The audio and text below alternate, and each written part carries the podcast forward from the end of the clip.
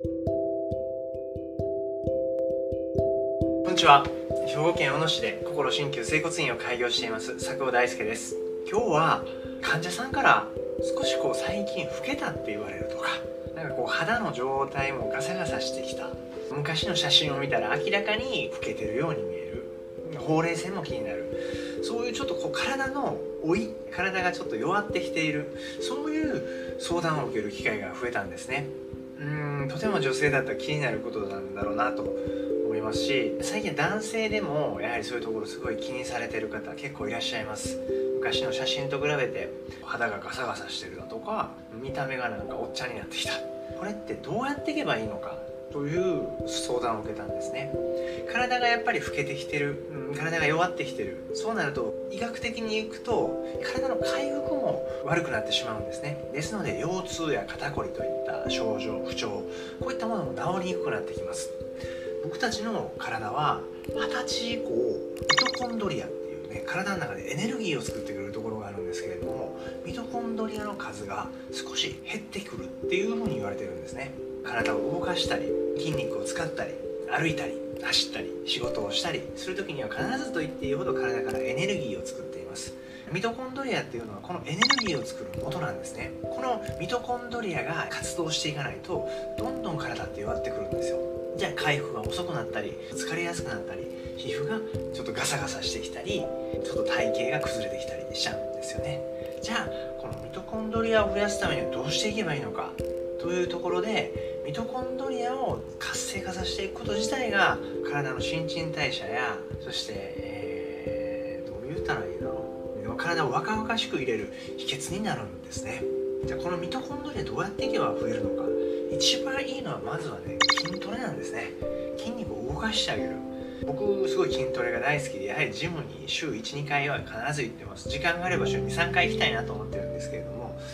うやって体をどんどんどんどん動かしていくと同窓会とか行った時にやはりまだねちょっと体型崩れずに入れてるんですよね。同期の人らみたいなやっぱちょっとね超えてる腹が出てきてるっていう人結構いました。でも筋トレをしてる人って結構ね若々しく見えるんですね。これは筋肉を動かすことによってミトコンドリアを活性化していくことができるんですよね。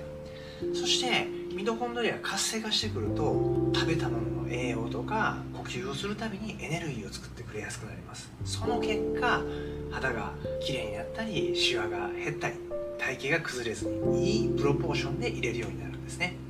これがまず一つです。そしてミトコンドリアを活性化していくためには筋トレが大切なんですがそれに加えてエネルギーを作るためには水が必要になるんですよね。お年寄りの方とかがね足がよく引きつるとかこむら返りになるって言った時にはお医者さんまずお水を取りなさいっていうことを伝えるんですよ。そうすることで体の中でエネルギーを作りやすくなるんですね。その結果回復が早くなって筋肉の方もこううまく収縮するようになってくる。で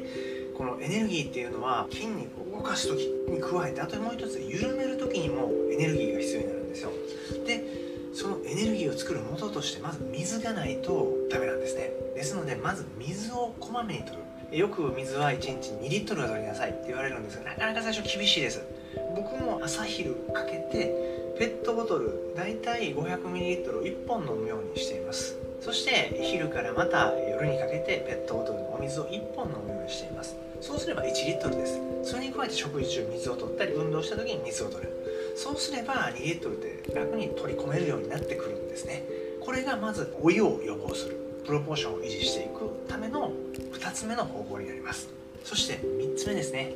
ミトコンドリアの中でエネルギーを作るためには、まあ、水も必要なんですがそれに加えて栄養と酸素が必要になるんですね。栄養に関しては別の動画を作りたいと思いますがまず簡単に取り組めることとして酸素ですね。この酸素はどういうふうに取り込んでいけばいいのか。もちろん息をしないと死んじゃいますんで呼吸をしていないっていう人いないと思うんですよ。でも例えばマスクをして生活するだけでかなりしんどくなるんですよね。すぐ疲れやすくなります。それだけ酸素を取り込む量がちょっと減っちゃうと体って疲れやすくなるんですね。それはなぜかっていうとミトコンドリア内でやはり酸素が少なくなるとエネルギーを作る力って落ちちゃうんですよね。じゃあどういう風にしていけばいいか。僕は20分に1回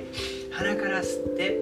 ゆっくり吐く深呼吸ですね。これを取り入れるようにしています。これを取り入れることによって体の回復が相当早くなります。そして酸素をたくさん吸い込むことによって体のね皮膚だとか筋肉そして髪の状態とかねそういったところまで綺麗になってくるんですね。サプリとか飲まれてる方とかお薬飲まれてる方はこの酸素とお水がしっかり体に入ってくることによって効き目が相当良くなります。まず簡単にできること。ミトドリアを活性するために筋トレをしてみる。筋トレはどんなことから始めればいいのか、え腕立て伏せとか腹筋とかそういったことでいいので週にまずはね3回4回取り組めるようにしてみてください。最初いきなりきついことやらない方がいいですよ。腕立て伏せ10回腹筋20回スクワット20回それぐらいのペースでいいので今日は週のうちにスクワットをする日。次は腕立てをする日腹筋をする日。背筋をする。日分けてみていいので簡単に取り組めることからまずは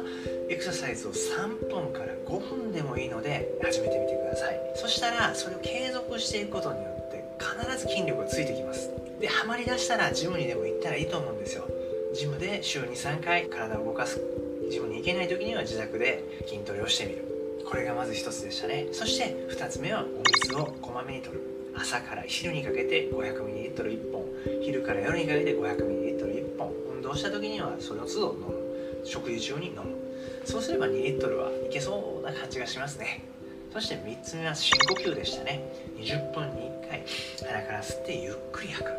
みんな吸うことは意識するんですけど吐くことをあまり意識しないんですね。吸うのが2秒かかったんでしたら吐くのを4秒かけて数時間の倍のスピードでやってあげてください。そうするとかなり酸素を取り込んでなおかつ呼吸で自律神経の調整までできることが可能です。この3つのことを取り組んでみてそれでもなかなかこうね皮膚の状態が良くなってこないんだとかねなかなか筋力がついてこないんだとか体の不調が良くならないんだそういうことが起こるようでしたらもし兵庫県に住んでいて私の治療院に近いようでしたら私の治療院に治療しに来てみてはどうですかね。体の中で固まってるところや内臓の不調があればねこれまた皮膚や外見に出てくるんですね。そして姿勢もプロポーションが崩れてちょっと悪く見えちゃうんですよ。ですので体の不調を内臓の不調だとか体の筋肉や骨格を整えるとさらに新陳代謝を促すことが可能になりそして老いを予防することが可能になります。この度の動画を見て良かったと思う方は親指されたグッドボタンとチャンネル登録の方もよろしくお願いします。